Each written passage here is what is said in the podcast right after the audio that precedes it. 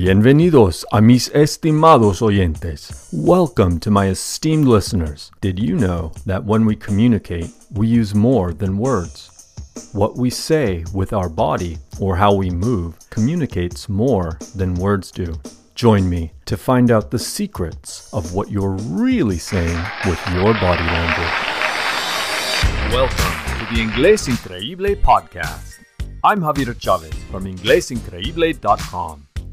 I want to help you listen to and speak English fluently.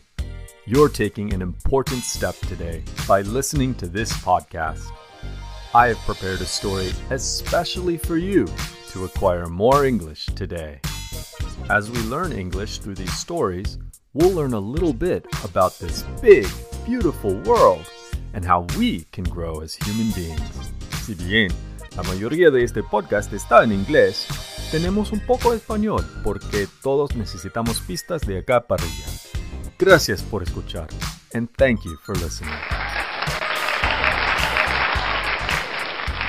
In today's episode, I will share a story about the secret language known as body language or lenguaje corporal and how it can reveal what you are really thinking. During today's story, we'll take a break for the word of the day. After the story, you'll practice listening and speaking about this topic in our quiz show segment. And now, mis estimados oyentes, my esteemed listeners, I'm pleased to bring you today's story. More than words. Did you know that when we communicate, we use more than words. We use body language. Body language is the tilt of our head. It's how we move our hands. It's standing up straight or slouchy, or even our facial expressions. Indeed, when we communicate, all our senses are activated like alarms, and our body often reflects what we really think and feel without using words. What do you communicate to people with your body language? What do you reveal about what you really think or feel about people? Do you ever get the feeling like someone is not what they say they are, or they are not being transparent with you? Their words may not match their body language. There are different types of people. Some are like open books, easy to read, and others can be like a safe, made of impenetrable material and protected by a lock. But this only makes body language much more interesting. For better or for worse, people usually express body language unconsciously. In other words, they don't realize they are biting their nails, or touching their ear, or scratching their neck. What does it mean? We can't avoid interpreting it. Maybe you'd like to communicate with body language intentionally. In any case, we can learn it and use it to our advantage. If you want to learn some important tips about body language, then stay tuned. After a short break, we'll learn some of the secrets of body language. Let's take a break from today's story for our word of the day. Tomamos un descanso de nuestra historia del día para word of the day. La palabra del día es unconsciously. Unconsciously significa inconscientemente. Cuando hacemos algo conscientemente o consciously, sabemos que lo estamos haciendo. Podemos usar conscientemente el lenguaje corporal para comunicarnos más intencionalmente o, como suele ser el caso, usamos el lenguaje corporal inconscientemente porque es algo que los humanos hacemos naturalmente. Tengo en cuenta que unconsciously es lo mismo que inconscientemente. Inconscientemente empieza con in y unconsciously empieza con un. En las palabras inglesas, un significa no, como no es consciente, o en inglés, not conscious. Igualmente, en las palabras españolas, in significa no, también como no es consciente. Podemos usar este conocimiento para entender más palabras. Otros ejemplos son unconditional. Esta palabra significa incondicional. Uncontrollable significa incontrolable. Unacceptable significa inaceptable. Bien.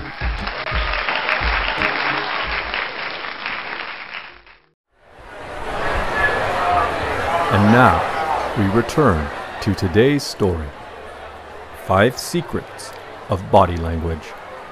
Nail biting. Do you ever see someone putting their fingers in their mouth and biting their nails? Did you know that nail biting is a common and compulsive habit? It is probably a sign of insecurity or anxiety. It often appears when someone is under stress.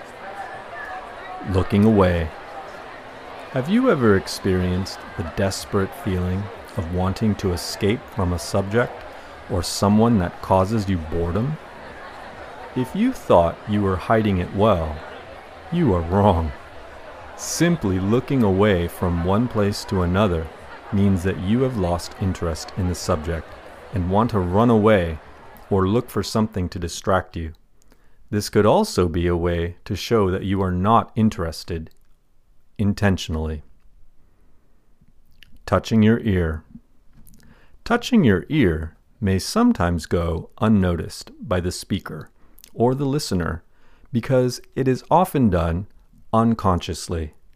If you see a person who constantly touches their ear, it is because they don't want to hear what is being said. They may feel disturbed and want to end the conversation. Scratching your neck. Who hasn't heard or seen someone scratching their neck? This body movement often accompanies a tense jaw and a frown. This shows they are unhappy or displeased. It also shows that the person is feeling doubt. In other words, they may not believe what you are saying. Joining the fingertips. Joining the fingertips is often seen when someone is giving a presentation or in discussions.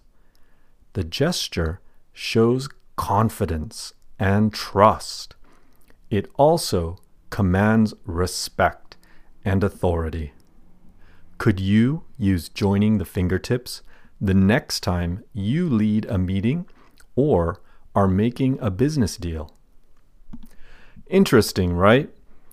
Our emotions have a way to express themselves through body language. Do you analyze people's behavior? Pay close attention to their body language. Watch their gestures and movements. Body language can express more than a thousand words. The Quiz Show! Well done, esteemed listener.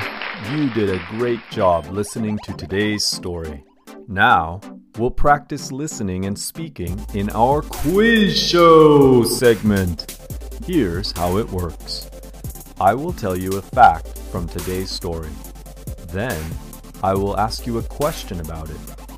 If you can, try not to think too much, just respond quickly. But here's the thing you will be playing against an American named Donnie. So let's welcome Donnie to the quiz show. Hi, Donnie. Hi there, Where are you from, Donnie? Zigzag, Oregon. Zigzag? How do you get there? Well, you zig here and you zag there, then Okay, Donnie. Let's play. Uh, between you and me, esteemed listener, Donnie usually gets it wrong. But no worries. As the host of the quiz show, I will give you, our esteemed listener, the correct answer in the end. Ready to play, Donnie? yes, sir. How about you, listener? Are you ready to play? You are becoming an English speaker. You've got this. Si se puede, here we go with the quiz show!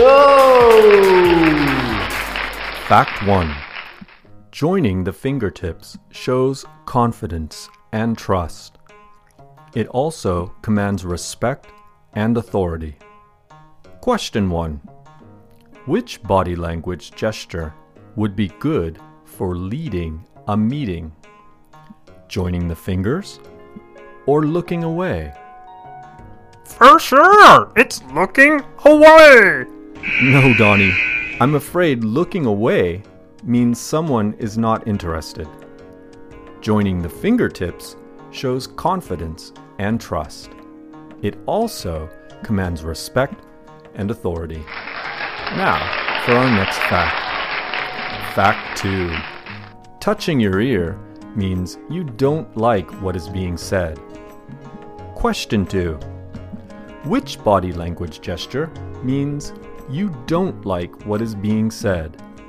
I smile and blink my eyes. No, Donnie.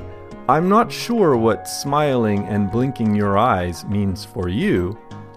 However, touching your ear means you don't like what is being said.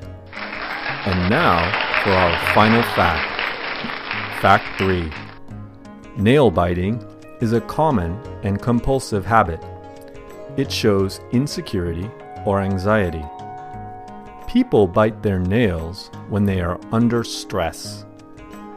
Question 3 What does it mean when people bite their nails? They need to cut their nails? Of course. No, Donnie. What does it really mean?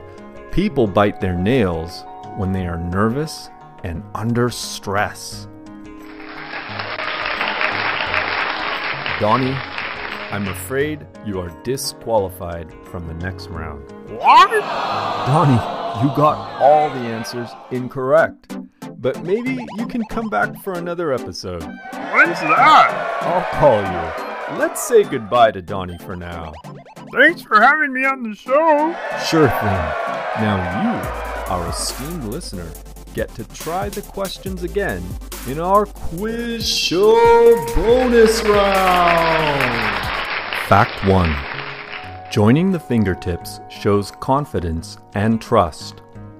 It also commands respect and authority. Question 1 Which body language gesture would be good for leading a meeting? Joining the fingers or looking away? Excellent. Joining the fingertips shows confidence and trust. It commands respect and authority. Now, for our next fact. Fact 2 Touching your ear means you don't like what is being said. Question 2 Which body language gesture means you don't like what is being said? Great job! Touching your ear means you don't like what is being said. And now for our final fact. Fact 3 Nail biting is a common and compulsive habit. It shows insecurity or anxiety. People bite their nails when they are under stress. Question 3 What does it mean when people bite their nails? Awesome! People bite their nails when they are nervous and under stress. Excellent! We have reached the end of this episode. I hope you have enjoyed listening and speaking English with the Inglés Increíble podcast. Go to inglesincreíble.com to find more high quality resources for developing fluency in English. See you soon and have an amazing day. No te olvides, you are awesome!